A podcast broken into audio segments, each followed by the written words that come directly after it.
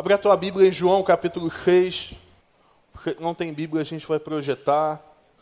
João capítulo 6, versículo 16. João capítulo 6, versículo 16. Ao anoitecer, seus discípulos desceram para o mar. Entraram num barco e começaram a travessia para Cafarnaum. Já estava escuro e Jesus ainda não tinha ido até onde eles estavam. Soprava um vento forte e as águas estavam agitadas. E depois de terem remado, guarde essa palavra, depois de terem remado cerca de cinco ou seis quilômetros, viram Jesus aproximando-se do barco, andando sobre o mar, e ficaram aterrorizados. Mas ele lhes disse: Sou eu, não tenham medo. E então resolveram recebê-lo no barco e logo chegaram à praia para o qual se dirigiam. Que a palavra do Senhor seja viva e eficaz nessa noite, no nome de Jesus. Amém.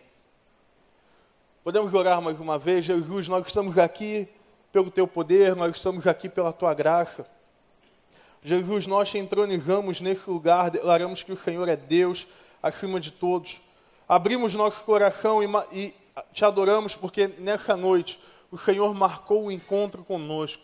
E nós estamos felizes porque vamos ouvir e receber daquilo que a tua palavra vem e trará para nós. Não seja a boca de nenhum homem, mas que seja a boca do Senhor nesse lugar. Que o Senhor nos abençoe no nome de Jesus. Amém. Move Now é a série de julho. Move Now por um motivo simples, porque o Senhor não te chamou para um tempo de inércia. Porque Jesus não te chamou para um tempo de, de baralização. Move Now, porque todo o movimento que você faz na sua vida cristã, ele não deve te levar a lugar nenhum, mas ele te leva a algum lugar. Move now, porque seguir a Jesus não é viver uma vida estática. Move now, porque você não foi feito para ficar onde você está. Seja bom ou ruim, Jesus tem algo muito maior para a sua vida. Move now, porque nós podemos ir mais. Move now, porque nós podemos chegar mais longe. Move now, porque o Rio de Janeiro precisa de movimento. Move now, porque esse país precisa de uma geração que vai se mover em direção à ética. Move now, porque esse país precisa de uma, de uma geração que vai liderar esse povo até o nome do Senhor move now. E nós vamos estudar e ler e ouvir, e vamos ser ministrados por várias pessoas, não só por mim, como que Jesus nos leva de um lugar para o outro. E o texto que nós lemos é um texto emblemático que muitos já leram, talvez seja um dos textos mais conhecidos a respeito de Jesus. Um texto onde representa ali o seu maior milagre, representado em filmes, representado em até comédias, é um milagre e foi espalhado por todo canto. Jesus andando sobre as águas. Todos nós já ouvimos essa história. E todos nós já ouvimos de que Jesus desafiou a lei da gravidade. Todos nós já ouvimos da história de um Jesus que andou na água, mano. Eu não consigo nem boiar direito, não sei porquê, mas eu tenho dificuldade. Isso tem um peso um pouquinho extra em mim. É o peso do Espírito Santo de Deus, gosto sempre de lembrar isso. você vê como você pode ver fisicamente, eu estou bem, estou tranquilo. Joguei um futebol ontem, que eu estou as costas arrebentadas, mas estamos aí. Irmão, lembra do seguinte: Jesus pode todas as coisas. Você acredita nisso? Amém. não? Então tá bom. Vamos fechar a Bíblia aqui. Pregar depois. Você acredita no Jesus que pode tudo? Tentar de novo. Você acredita no Jesus que pode todas as coisas? Ei, é isso. Não vou pregar sozinho, vocês vão pregar comigo hoje. E vocês têm esse negócio. Tanto faz se Jesus mergulhou e foi até a última gota de água, se Jesus andou por cima da água, ou se a água andou por cima de Jesus, tanto faz. Se a Bíblia diz a verdade. Mas eu queria tirar o seu olho algum, por alguns momentos dessa parte do texto. E queria levar o seu olho para uma outra parte do texto. Nós olhamos nesse texto para Jesus, mas eu quero te convidar num primeiro momento a olhar nesse texto para os discípulos. Aqueles discípulos acabaram, tinham acabado de experimentar a multiplicação dos pães. Cinco pães e dois peixinhos alimentaram centenas de pessoas. Aquilo que parecia improvável aconteceu. Experimentaram um milagre da provisão milagre da provisão, onde as pessoas foram ouvir Jesus, tinham fome, Jesus alimentou elas. Logo depois, esse texto de João, esse, esse episódio a gente leu, ele é narrado em, Mateus também, em Marcos. É, João, ele, ele, ele, não conta um detalhezinho que, que em Marcos conta, que diz que Jesus mandou que os discípulos fossem até o barco. Então entende o seguinte, Jesus fez a multiplicação dos pães, multiplicou todos os pães, alimentou o Macfish para a galera. Depois ele fala o seguinte: vão para o barco e atravessem. Quando a gente ouve uma palavra dessa, quando você ouve uma palavra de Jesus, você normalmente acha o quê? O mestre falou, está falado, vamos embora. Jesus falou, está tranquilo. A gente começa a orar, às vezes, pedindo uma porta de emprego, e aí Jesus fala, vai lá, é essa aqui, vamos nessa. Às vezes você está orando aí com uma menina, um menino que é bom, acabamos de sair de junho, de repente Deus está abençoando nesse período. Eu não vou falar nome ainda, talvez um tempo eu fale. Mas Deus abençoou a galera nesse período e recebeu a unção do Senhor. E teve gente que recebeu, mano. Você ficou aí. Eu falava, ah, solteiro, levanta a mão e olha para o lado. Tu ficou olhando para baixo, teve gente que pegou a unção, está aí encaminhado, está orando. E aí você está lá orando. E as pessoas acham que porque nós oramos e porque Deus aprova, o caminho é tranquilo.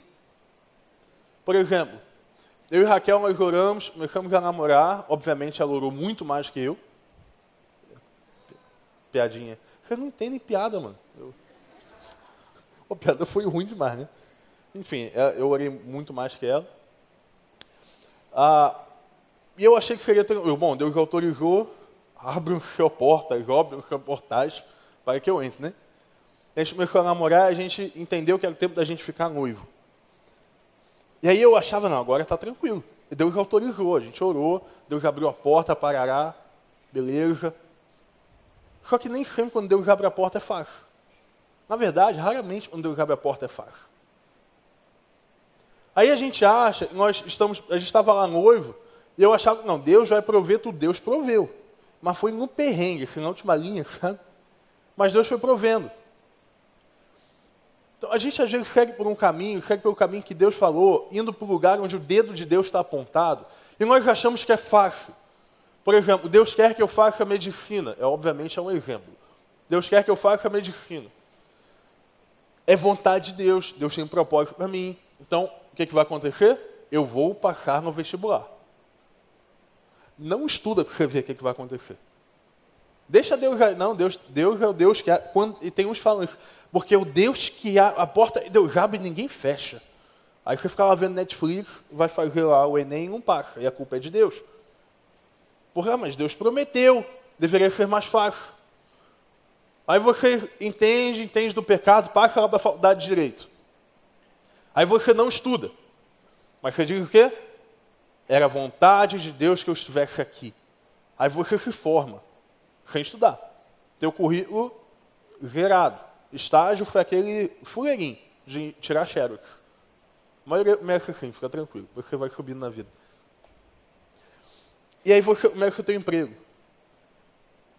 E continua sendo difícil. E você fala o seguinte, espera aí.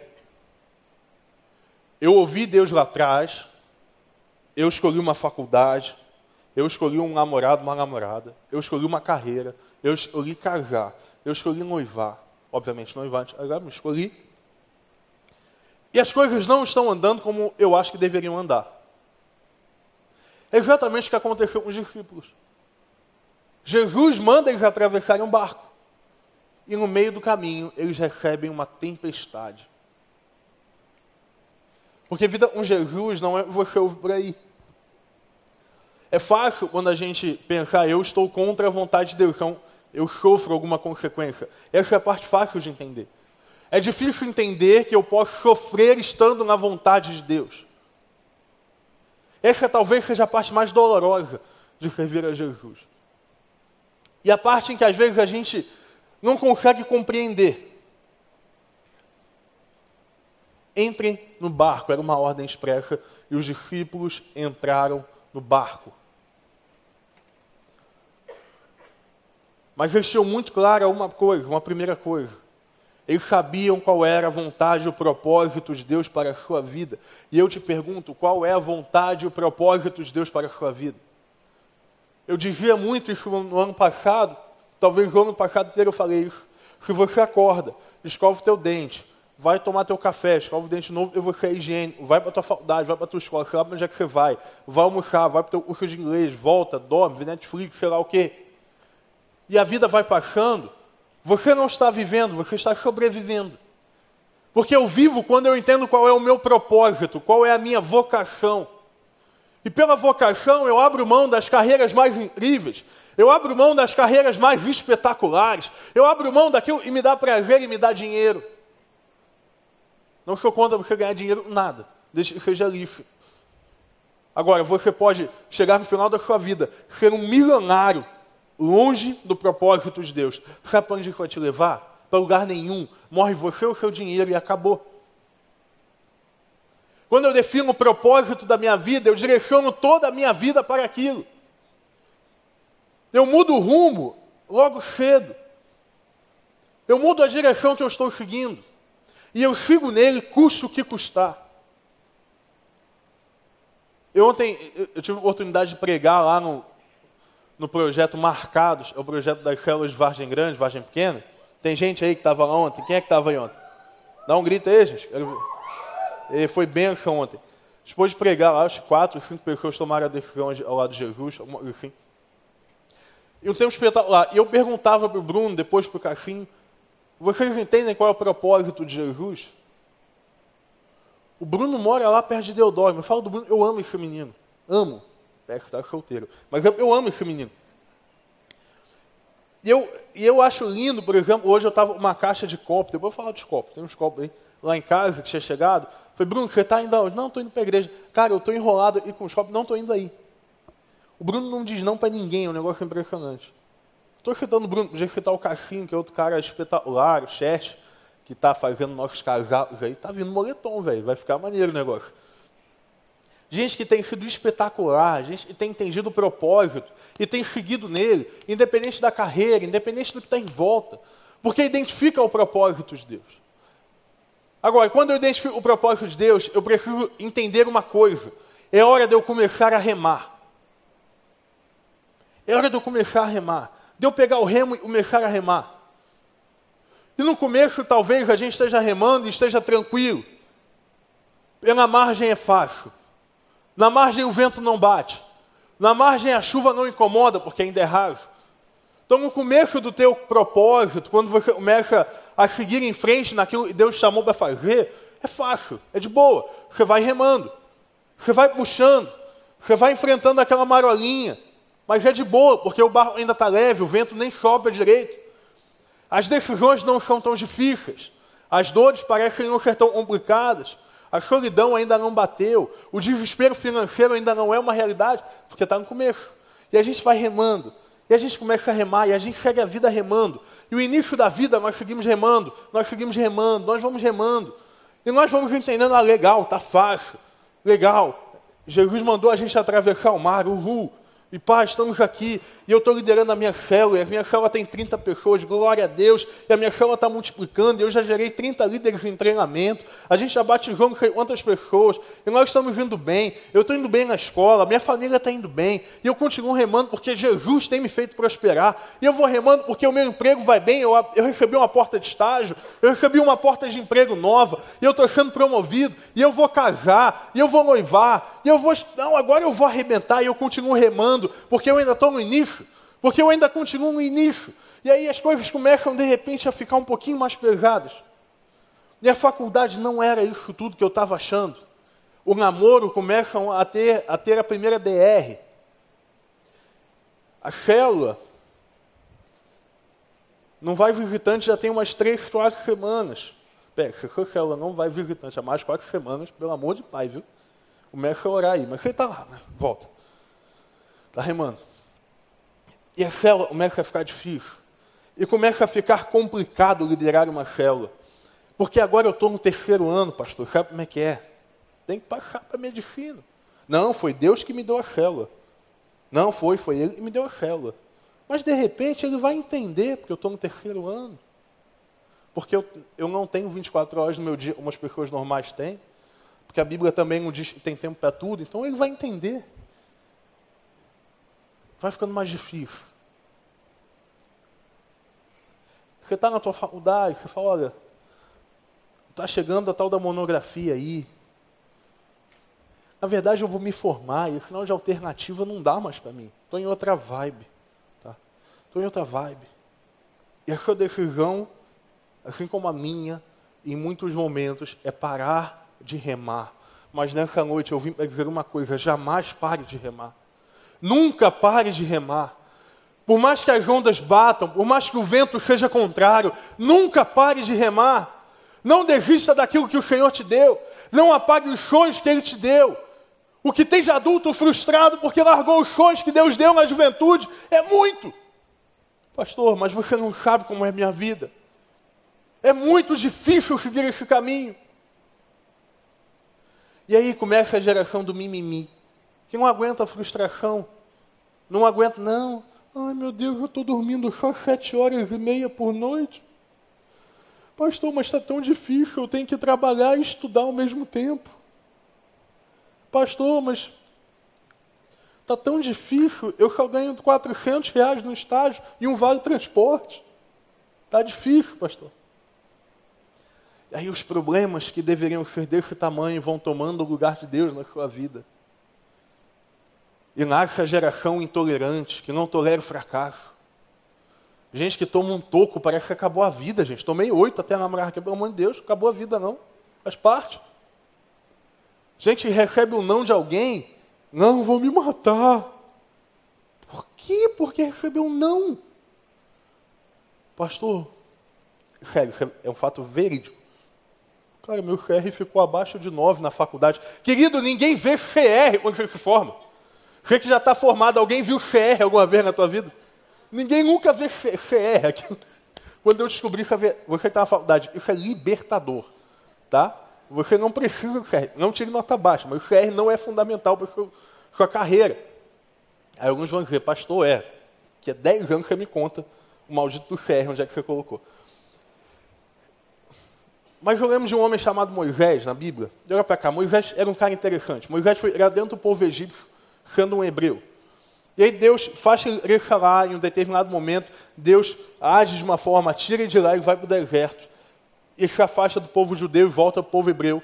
E aí, não, não volta para o povo hebreu, volta, vai para o povo da sua esposa. E aí Deus fala assim: volta para o Egito e liberta o teu povo que é escravo. O povo hebreu era escravo do povo egípcio. Entende? Então Moisés, que era do povo escravo, estava no povo egípcio. Aí ele sai e volta com a tarefa de libertar. Aí olha para mim: Moisés vai lá e liberta. Você lê a história lá em Êxodo. Êxodo é um livro da Bíblia, muito bom você ler de vez em quando. Diga o seguinte, ele vai liberta. Quando ele começa a libertar o povo, algumas coisas vão acontecendo. Em um determinado ponto, a Bíblia diz que Moisés começa a ser perseguido, ele e as milhares de pessoas do povo. E aí ele chega em um lugar onde havia mar na frente e o povo egípcio atrás. Pronto. Cheguei no, cheguei no final, cheguei na parede, não consigo mais andar daqui. Porque para frente tem um mar enorme e para trás tem um povo imenso querendo me matar. Sabe a resposta de Deus? Diga ao povo que marche. Mas tem um mar na frente. Diga ao povo que marche, mas tem um mar na frente. Porque o Deus que te manda marchar é o Deus que vai abrir o mar para você passar com o pé seco. Porque o Deus que fala assim, vai, move now. É o Deus que vai abrir os caminhos para que o seu pé não seja danificado.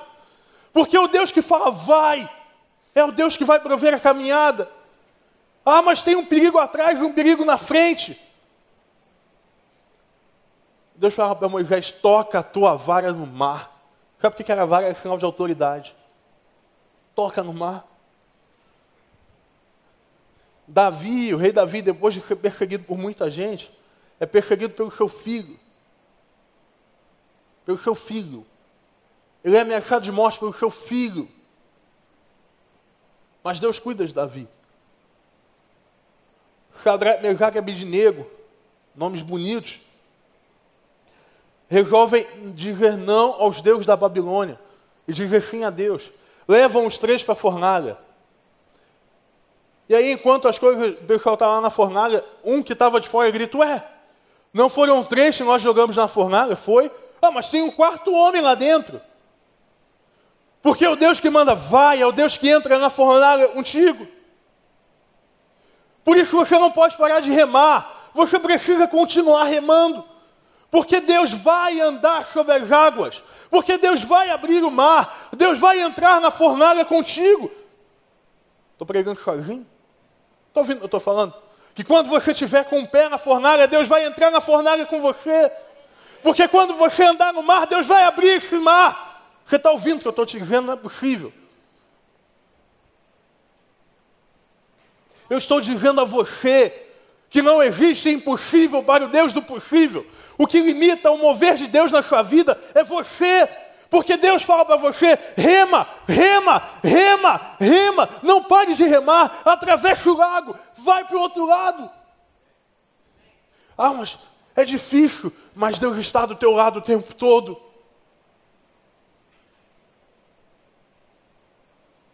Eu gosto muito de um texto da Bíblia onde, ele, onde Paulo diz: Por isso nós não desfalecemos, mas mesmo que o nosso exterior esteja sendo consumido, contudo se renova dia após dia. Nós não estamos olhando para as coisas que se veem, mas para as coisas que não se veem, porque o que se vê é, o que se vê é passageiro, mas o que não se vê é eterno. Os problemas que estão na sua vida passam. Mas o Senhor que te mandou não passa.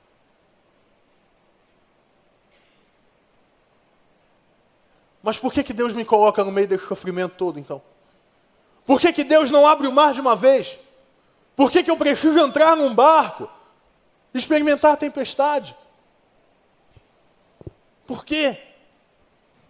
Simples. Porque no sofrimento, Deus adestra a tua mão. No sofrimento, Deus treina você. Quando você está lá, no meio das ondas, eu imagino, imagine só, os discípulos presos no meio daquela onda, daquele mar.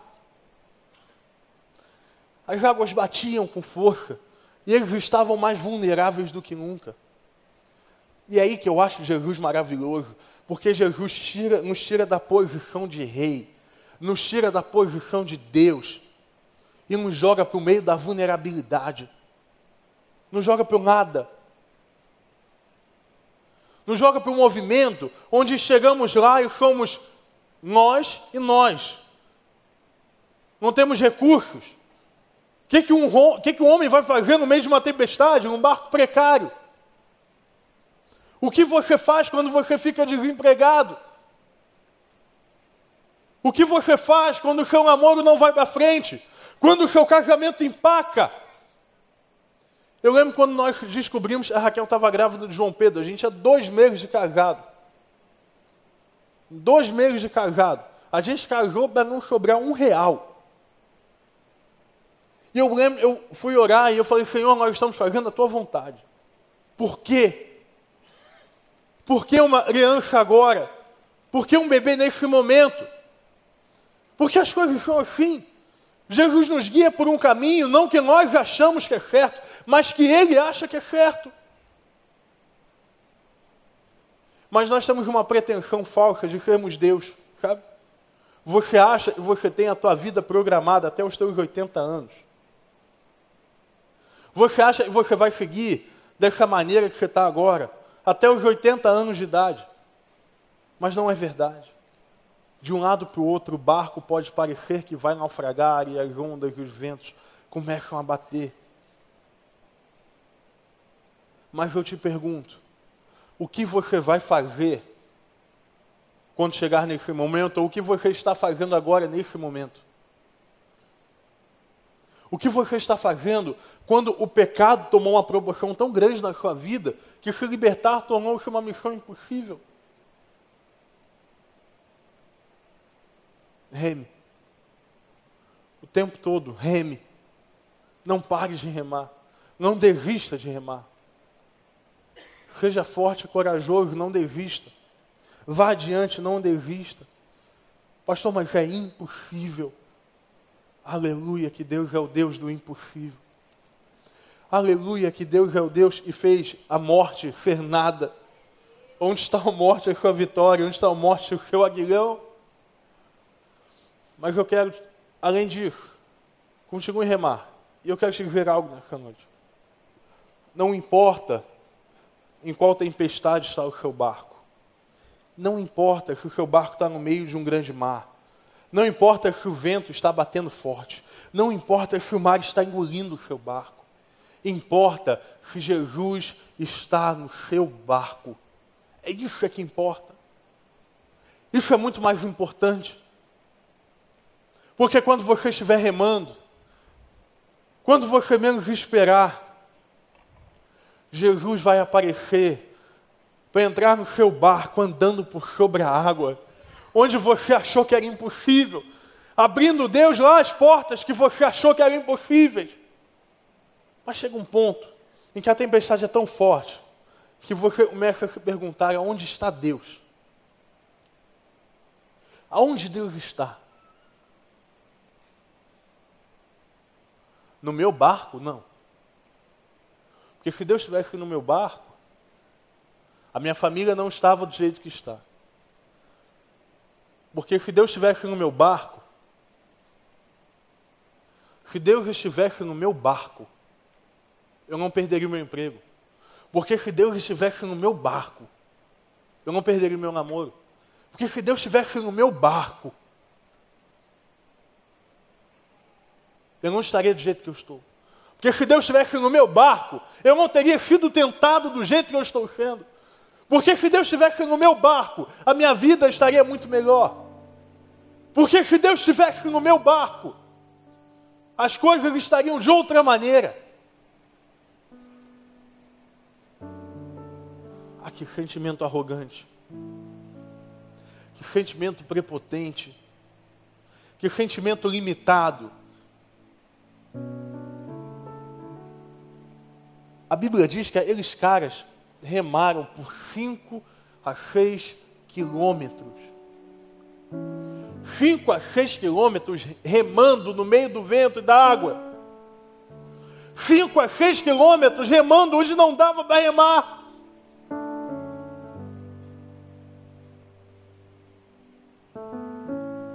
Mas eles não sabiam onde estava Jesus, sabiam? Não. Eles não sabiam onde Jesus estava. Mas eles não pararam de remar. Porque receberam uma ordem: vá, vá, vá.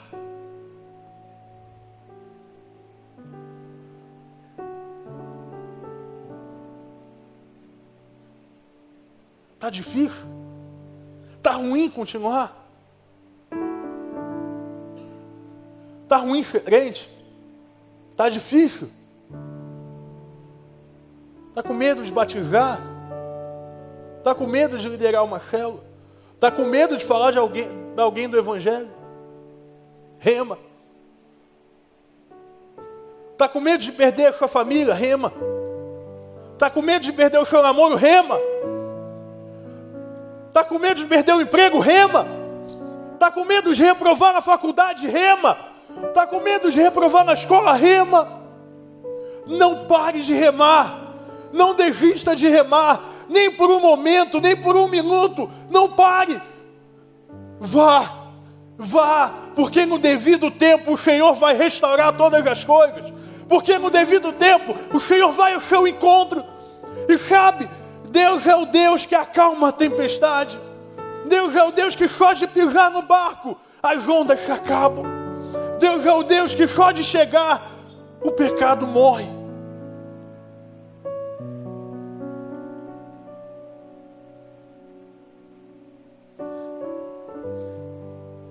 Move now. Eu lembro um momento que eu estava lá na Guatemala. Eu estou falando para vocês de lá porque é uma forma de vocês entenderem o que eu vivi. Eu ouvi uma história linda de um navio que foi um tempo depois do Titanic, foi fazer uma rota muito parecida ele. Diferente do Titanic, ele não levou uma hora e meia para afundar, ele levou 15 minutos. E eles tinham um grupo de 100 crentes lá, jovens, da sua idade. E eles estavam com colete, porque eles tinham prioridade. Mas aqueles jovens começaram a ver pessoas morrendo. Isso é uma história real, tá? Começaram a ver pessoas morrendo. ver pessoas chorando, gente com filho. Sabe o que eles fizeram? Abriram o colete e começaram a devolver os coletes para as pessoas mais velhas. Mas a história conta, e os sobreviventes contam, em um determinado momento, um homem falou assim, filho, olha só, eu tenho 48 anos, eu já vivi demais, você tem o que, 18? Ela é, toma o colete, e jogou o colete de volta para ela. Essa menina pegou o colete, agarrou ele com força, e arremessou de volta no peito daquele homem. E disse para ele, eu só tenho 18 anos, não me prive de ver o meu Senhor com apenas 18 anos. Mas ela ia morrer ela ia morrer, mas ia continuar salvando gente até o último momento, ia continuar remando. Sabe a geração do mimimi? Que ressurja como geração da persistência.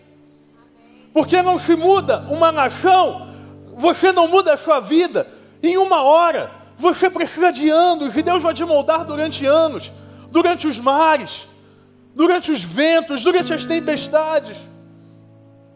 Não desista de remar. Não desista. Não é uma palavra fácil. É difícil, eu sei que é. Você acha que é fácil vir aqui todo sábado e pregar? Que eu não quero ficar em casa dormindo, vendo meu Netflix também, eu sou gente. Mas eu tenho recebido uma palavra do Senhor. Move now, move now. Rema, não desista de remar. Deus, mas as células estão demorando para multiplicar. Não desista de remar. Deus, parece que nada está acontecendo. Não desista de remar. E eu estou remando. E sabe, eu estava lá remando no meio da tempestade. E eu achei que nada estava acontecendo. De repente, Jesus vem até o meu barco. E me mostra gente, gente indo na Jefa evangelizar. E me mostra a gente entregando carta aqui para as meninas do Cocomambo. E me mostra a gente lá no Largo de Vargem Grande, na Pesca do Ouro, na Olegário, célula multiplicando, gente entregando a vida para Jesus. Tem hora que eu não estou vendo nada, mas eu estou remando. Tem hora que o mar parece que vai engolir a gente, mas eu sei que eu preciso continuar remando. Eu estava lá remando, na Guatemala, pedindo ao Senhor, Senhor, me dá uma palavra de motivação, porque eu estou cansado. Está no meio do ano, mas eu estou esgotado. A minha força acabou. Eu tenho que remar mais meio ano e eu não aguento. E de repente senta o Elias Dantas, diretor, de, líder de todo o GKPN. Fala assim, querido, que tal o Congresso Nacional de Jovens ser na sua igreja no ano que vem? Sabe o que é Deus falando para mim? Sou eu, sou eu que conheço os planos que tenho para você. Sou eu que vou renovar as suas forças. Sou eu que vou renovar e te fazer voar alto como a águia. Sou eu que acalmo o mar. Mas não desista de remar. Lembra, os discípulos experimentaram o milagre da multiplicação. Mas eles não haviam entendido o que era a provisão de Deus. Eles atravessaram. Sabe o que eles encontraram do outro lado?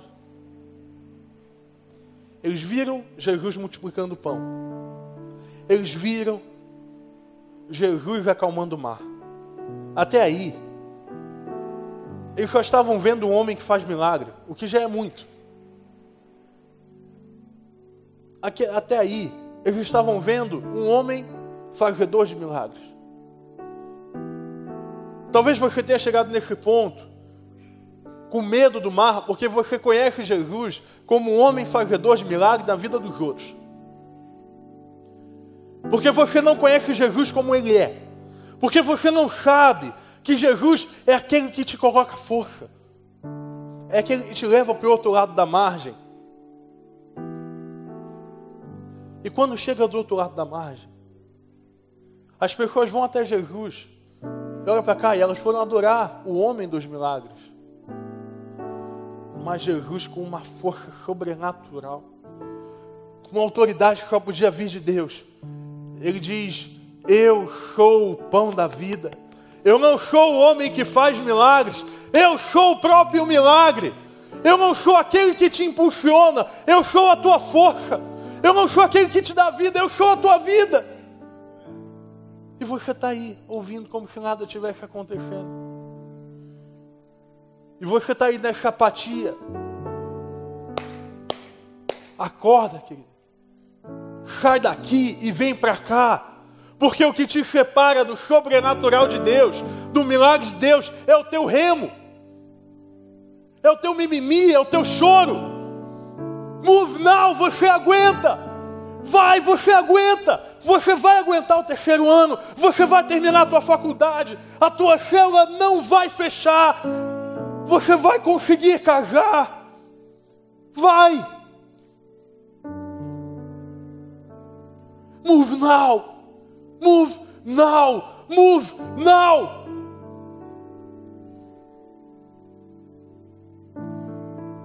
Você quer ficar de um lado da margem? Fica. Pode ficar. A escolha é sua.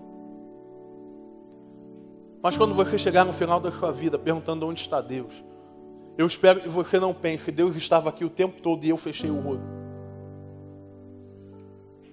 Quando você ficar mais velho, nada conta de ninguém fica mais velho, porque todos nós vamos ficar.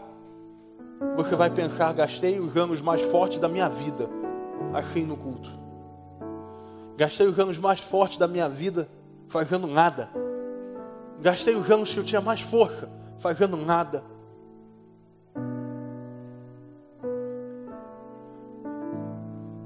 Eu estou cansado de uma geração que vai atrás de celebridade. Quer ver o culto aqui lotar? É só eu trazer dois, três preletores aqui.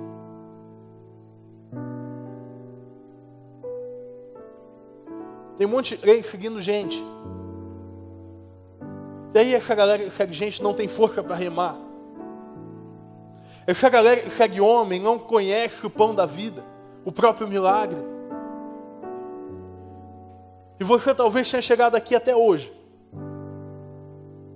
sem conhecer o próprio milagre. Talvez você esteja dentro do seu barco e você está entregando os remos. Mas eu vim aqui nessa noite e você está aqui porque Jesus mandou eu te dizer uma coisa: não pare de remar, não desista, não desista.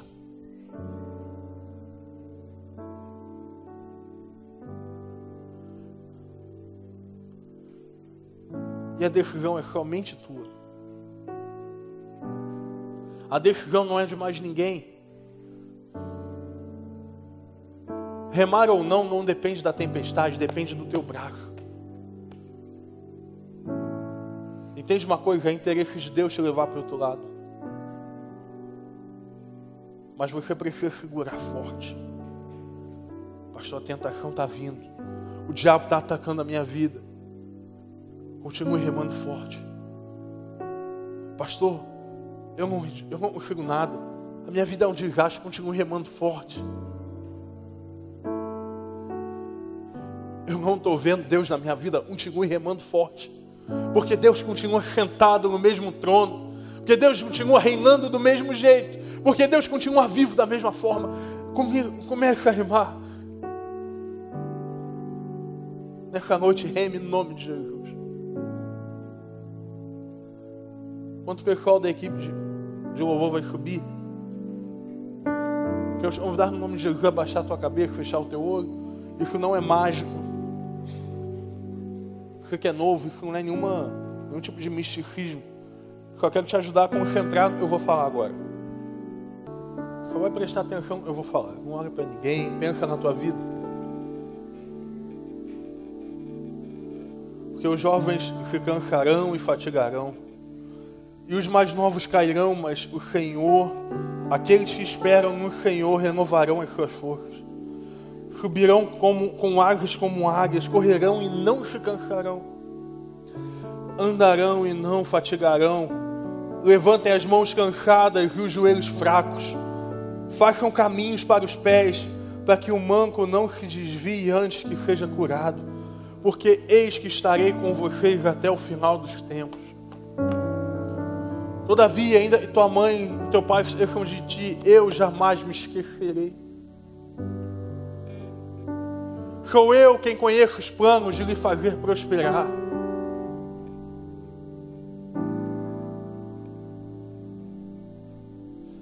Porque você é muito, mas muito mais que vencedor. Porque Deus faz nova todas as coisas. Vinde a mim os cansados eu vos aliviarei. Esta é a palavra de Jesus para você.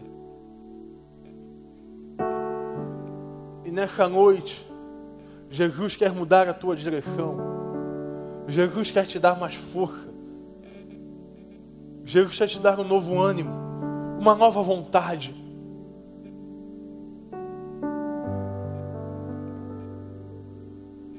Quantos querem receber isso de Jesus? Levante sua mão para que eu possa ver. Eu quero orar por você. Levanta, fica com ela levantada bem alto, com força, sem medo. Isso. Jesus, nós adoramos ao Senhor nesse lugar. Nós adoramos ao Senhor porque o Senhor continua reescrevendo história. Nós adoramos a Jesus.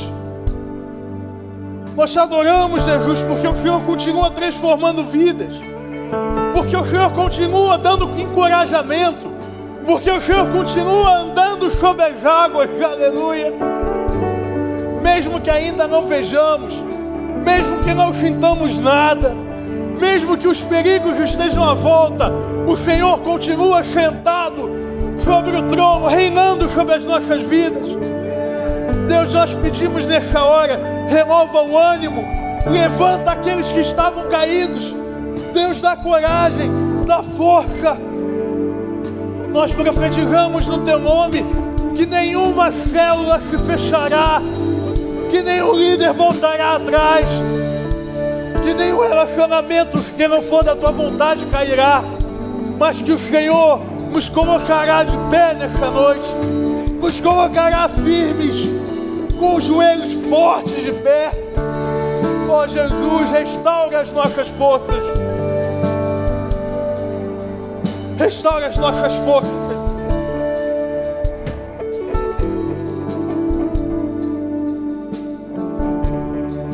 Deus, que chegou alguém aqui pensando em desistir, que escute bem claro no seu coração a palavra não. Não, não, não é hora de desistir, não é hora de parar de remar, não é hora de se entregar. Não é hora de parar. Não é hora porque eu estou indo ao seu encontro. Eu estou indo ao seu encontro. Eu estou indo na sua direção.